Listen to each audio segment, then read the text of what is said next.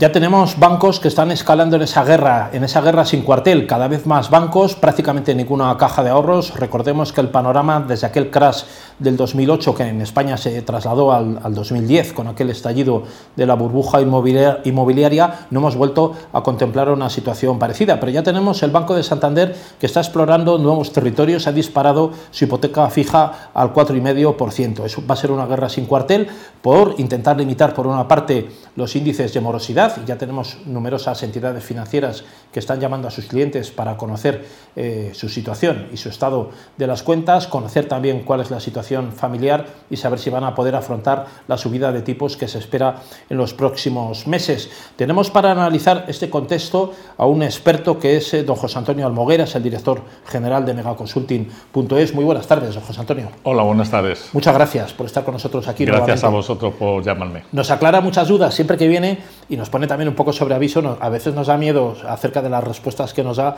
con temas que nos crean incertidumbre y también nos crean sosiego nocturno. ¿no? La, almohada es una mala consejera para estos temas de las cuentas. Sí, pero no hay que tener mucho miedo. Es decir, eh, la realidad es la que es, lo estamos viviendo día a día. Para todo hay solución. Es decir, yo les diría a todo el mundo, ¿hay crisis? Sí, hay crisis. ¿Cómo no va a haber crisis que lo estamos viendo? Pero siempre hay soluciones. Estabas hablando de los tipos de interés, van a subir, si es que tienen que subir. Es decir, yo cuando estudié la carrera sabía que para bajar la inflación, que es lo que ahora mismo tenemos muy mal, eh, tenemos que subir los tipos de interés. Bueno, pues que lo sepamos. Es decir, durante un año o dos van a subir los tipos de interés. Lo que, lo que tienen que buscar las entidades financieras es una solución práctica. La solución práctica eh, va por tres caminos. El primer camino es eh, dejar un periodo de carencia a todos los préstamos que existan, con lo cual bueno, pues nos dan un margen de tranquilidad hasta que esto se resuelva. La economía se va a resolver sí o sí. Si dentro de la economía sabemos que hay momentos de crisis y otros momentos que eh, salimos de la crisis. Bueno, pues saldremos en dos años. Es decir, no esperemos hasta el 24 salir de la crisis. Hay otra posibilidad y es alargar el plazo de pago alargar de plazo de pago es que si nos quedan 20 años, poner 30 y seguiremos pagando lo mismo que pagamos ahora. Y hay una tercera, que es la que se tendría que, dar, pero que no se va a dar, y ya os lo anticipo, y es que eh, después de haber visto que el Banco de Santander tiene unos beneficios monumentales, importantes y tal, que asuman los bancos el pago. Es decir, ¿por qué no? Les hemos sacado de la crisis por lo tanto, la solución práctica para los que estamos a pie sería que asumieran. Eso, eso no lo vamos a decir, no lo vamos a ver, pero el otro sí. Es decir, lo que tanto por la parte de la banca, por nuestra parte, tenemos que saber que lo que hay que buscar es poder hacer frente al pago. Bueno, pues buscamos soluciones prácticas. El embargar no es solución para nadie, ni para los bancos ni para nosotros. Por lo tanto, sí hay soluciones prácticas y es lo que hay que buscar. Bueno, todavía nos quedan, don José Antonio, eh, centenares de miles de viviendas vacías de aquel estallido de la burbuja del 2010. Eh, sería difícil ahora mismo para los bancos, recordemos el Sareb, aquello que decía el banco malo, esa cantidad de suelo eh, absorbido, volver a colocar otras decenas o otros centenares de miles más de viviendas por esta segunda crisis. ¿no? Eso eh, de momento será impensable probablemente. ¿no? yo lo miraría desde otro punto de vista, no sería de recibo, como dice un amigo mío que, que es gallego. Es decir, no tiene sentido el echar a gente de sus casas para después dejarlos vacíos como ha pasado. Por lo tanto, cualquier solución tiene que estar desde el gobierno con los bancos para dar una solución práctica. Y que las hay, vuelvo a decir. de esto se sale. Esa es la, la función que tiene que buscar tanto el gobierno por un lado como los bancos por otro. Don José Antonio, desde la experiencia de megaconsulting.es, eh, ¿cómo, qué terreno están explorando ustedes con sus clientes? Que intuyo que no son solamente autónomos y empresas, sino que también son particulares. Eh, ¿Cuál sería el consejo? ¿Apostar por cambiar la hipoteca de entidad? ¿Apostar por con la propia entidad ir a tipo fijo en vez del variable? Estamos viendo que además algunos bancos están explorando ya territorios en los que se están colocando por el, el entorno del 4,5, dando por asumido que tarde o temprano los tipos se colocarán en torno al 5%. Eh, ¿Cuál sería un poco el consejo a medio plazo? Pues esto a, medio y corto plazo es que compren un décimo de lotería para Navidad. Quiero decir, el problema básico y fundamental es que no sabemos la evolución. Los tipos de interés efectivamente van subiendo, no subirán mucho más. Pero, subiendo? Sí, pero no mucho más. Es decir, eh, yo creo que hasta un 5% y no más, porque si no ya caeríamos en, la crisis más absoluta financiera.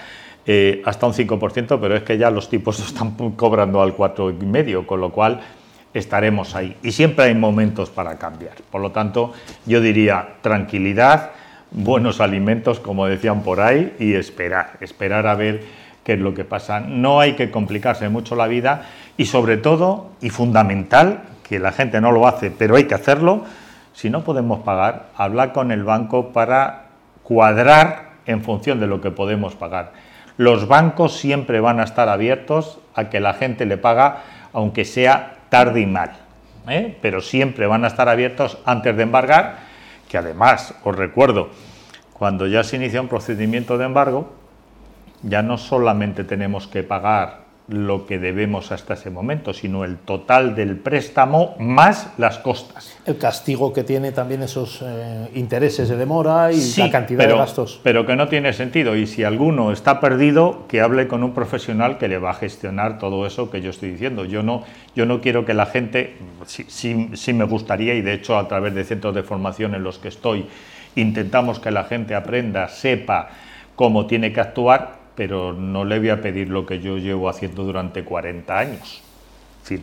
que se vaya un profesional que le gestione en función de lo que pueda, que cada uno puede una cantidad determinada, para hablar con el banco y dejarlo resuelto. Claro, la crisis suele dejar, don José Antonio Almoguera, muy tocadas las economías familiares y domésticas, sobre todo cuando uno de los miembros pierde el trabajo eh, o incluso varios a la vez lo, pierden. Esto impide que se pueda hacer frente a esa cantidad enorme de, gastos que se, a los que se suman también además los gastos corrientes. ¿no? La luz eh, eh, no había subido tanto, los combustibles nunca habían subido tanto, todo junto a la vez. Eso está repercutiendo también en las cosas que compramos el día a día, la comida, etcétera, y eso está eh, percutiendo muy fuertemente las economías domésticas. En ese, en ese instante es el que usted decía que hay que dar la cara ante el banco y por qué tenemos esa costumbre, los españoles especialmente, de bueno, de esa especial vergüenza que tenemos de reconocer una situación difícil cuando viene y no dar la cara por ello ante mm, los socios o la entidad financiera que respalda nuestra economía, que al fin y al cabo la respalda, ¿no? porque nos ha adelantado un préstamo. ¿Por qué cuesta tanto trabajo ir al banco a reconocer esa situación? Bueno, al banco y a, vergüenza, y, Hacienda, por ejemplo. bueno, y a veces, y a veces eh, quiero decir que, al pariente o a la parienta también. ¿eh? Sí, pero que, que en un momento determinado, por ejemplo, con Hacienda, yo alucino cada vez que me viene alguien que no ha podido pagar, no me lo ha dicho y no hemos pedido aplazamiento, que el aplazamiento sabéis que es un 3% de tipo de interés.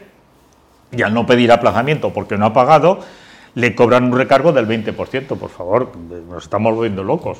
bueno, muchos Vamos no sabemos que ese aplazamiento existe y que está firmado en el contrato, existe, ese aplazamiento sí, está, ¿no? Sí, bueno, el aplazamiento por parte de, con los bancos se puede hacer, pero por parte de Hacienda, y yo estaba ahora hablando de Hacienda, es que es absurdo. Es decir, por favor, hablar con un profesional, que estructuremos, que veamos, porque la gente después al final va a tener que pagar un 20% más. Estoy hablando de alguien que debía 60.000 euros.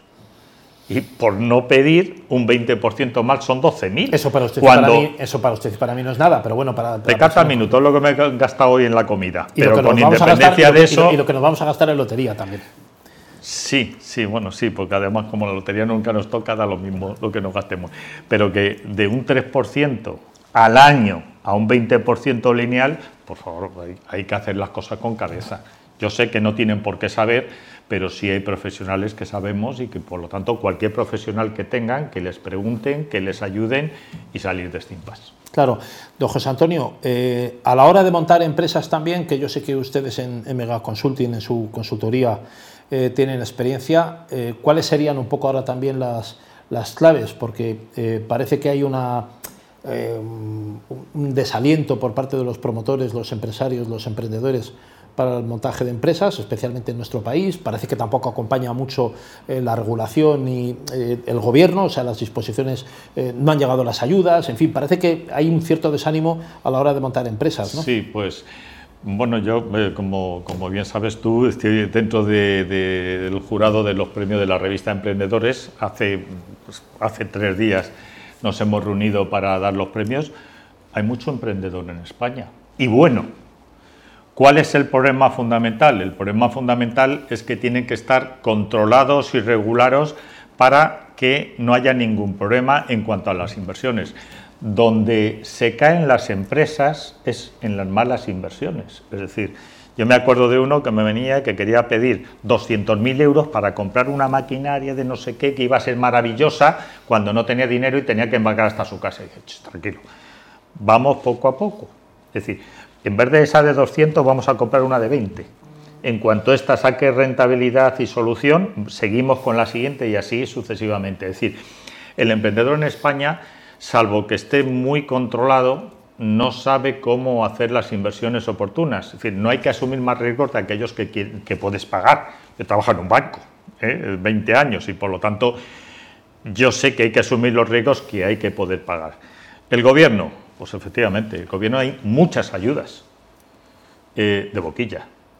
Mm, económicamente mm, tardan y por lo tanto algo que viene tarde al final ni es ayuda ni es nada. Lo único que te ha producido es un desfase importante y crearte unas falsas ilusiones que te han hecho que se vayan a la quiebra cualquier tipo de empresa. Bueno, pues juguemos con eso, juguemos con lo que realmente podemos controlar y no con lo que nos dicen que puede venir, que nunca viene. Que nunca viene. ¿De dónde, una pregunta, ¿de dónde llega de, José Antonio Almoguera el capital, el dinero para el emprendedor, para las eh, startups? Eh, llega por los bancos, llega por los fondos, llega porque hay sobre esto uno quiere ser emprendedor, pero cuando llega el momento, ¿de dónde llega el dinero? Pues mira, yo te digo que cuando hago el estudio de, las, de los proyectos que hay de los emprendedores, lo primero que veo es lo que aporta el emprendedor. Hay proyectos que son, pueden ser maravillosos, pero que el emprendedor no pone un duro, ni el emprendedor ni su familia. Si no pones un duro es que no crees en tu proyecto y por lo tanto, bajo mi punto de vista, no sirve para nada. Por lo tanto, decir, una parte tiene que ser del emprendedor y su entorno y al menos el 60% puede ser eh, financiación privada de bancos, eh, comunidades que también sabéis que ayudan, pero el emprendedor tiene que poner dinero. Es vuelvo a decir, un emprendedor que no cree en su proyecto porque no pone dinero, malo no solamente poner la idea que sea brillantísima, no solamente poner esfuerzo y trabajo, no solamente liar a los amigos y a los socios, sino también además poner algo, ¿no? Sí, 100 euros o 100 mil, pero darle un poquito de fe a tu propio proyecto. Sí, ideas tenemos todos. Quiero decir, si yo tengo una idea y meto a un montón de gente dentro de la idea, pues muy bien, pero ¿cuál es el tema fundamental? Que si yo pongo dinero voy a luchar mucho más para no perder ese dinero. Si pongo solamente la idea, ¿qué es lo que puedo perder? La idea. Pues, es decir, que en la práctica es que es así, por desgracia. Es decir, que una idea puede ser buena, pero eso tiene que ir avalado por dinero que venga de tu parte antes de ir a una entidad financiera. Dentro de ese entorno de emprendedores, información financiera, este próximo viernes 11 de noviembre se organiza en Madrid Expo Financial, es una feria, es un evento eh, enfocado al, profesional, al mundo eh, de la asesoría financiera, al mundo del, informador también eh, financiero y, del economista. Va a tener lugar todo el día, durante toda la jornada, es como una especie de feria en el Hotel Intercontinental de Madrid. Cuéntenos un poco cómo está enfocada Expo Financial, qué viene a resolver después de este largo periodo de pandemia. Hemos hablado de ayudas del gobierno, en fin, el sector financiero también está tocadillo, ¿no? porque los, han variado los tipos y hay un momento interesante para adquirir nueva información y reciclarse ahí, ¿no? Sí, Epofinancial está hecha por profesionales que somos todos, eh, AIF, la Asociación de Asesores Financieros y Peritos Judiciales. Expofinancia llevamos muchos años haciéndolo, eh, bueno, eh, lo hemos hecho hasta ahora en el Club Financiero y ahora va a ir en el Hotel Intercontinental, el Club Financiero está ahora en obras. Está en obras, sí.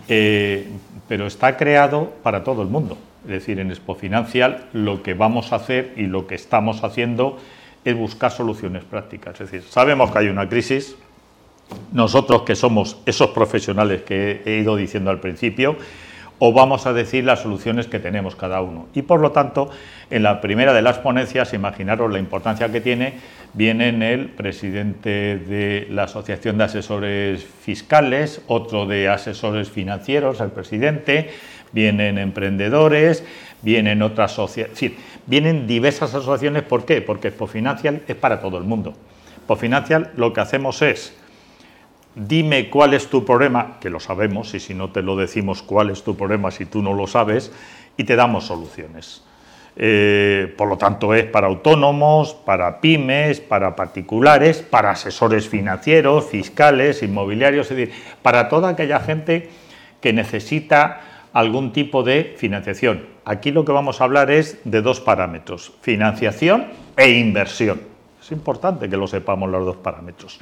Y además vamos a hablar de tanto financiación e inversión desde la tradicional, la de la banca, viene el Banco de Sabadell, que vamos a estar con ellos y nos explicarán qué productos tienen y tal, y desde otra alternativa. Sabéis que hay alternativas de inversión de financiación distintas a la banca tradicional. Ambos están regulados. ¿eh? Nosotros, eh, eh, yo estoy también en Círculo Financiero, que es un centro de formación, y en AIF, que es la asociación que lo lleva, y todo está regulado por el Banco de España y la CNMV. Es decir, nosotros todos los que nos vienen están legalmente establecidos y por lo tanto nos van a decir las soluciones prácticas que tenemos cada uno. Eh, y además importante, que es algo que cuando vas a un banco no te lo dicen. Cada uno de nosotros tiene una solución distinta. Es decir, somos con nuestras eh, necesidades, te hacen un estudio preliminar y te van a decir lo que necesitas y cómo lo puedes financiar. Eso es importante. Y en cuanto a inversión, pues vamos a ver desde la inversión tradicional en los bancos con los tipos de interés que existen.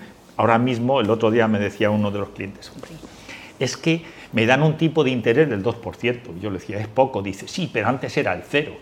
Ya, ya, pero la, decir, la inflación está en el 8, pierdes, pierdes solamente un 6 en vez de un 8, tú sabrás.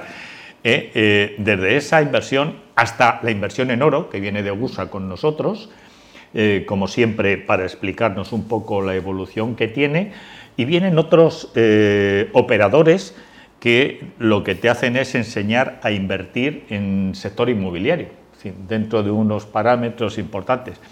Todo es, todo es bueno, son alternativas prácticas y que lo necesitamos. La gente necesita saber primero tener la información y luego decidir en función de, las necesidades que te surjan. Muy bien, don José Antonio Almoguera, eh, director general de megaconsulting.es, muchas gracias eh, por toda la información que nos da siempre, que es un torbellino, un torbellino de, ideas y de información, y la que se guarda. Habrá que ir a verle a Expo Financial.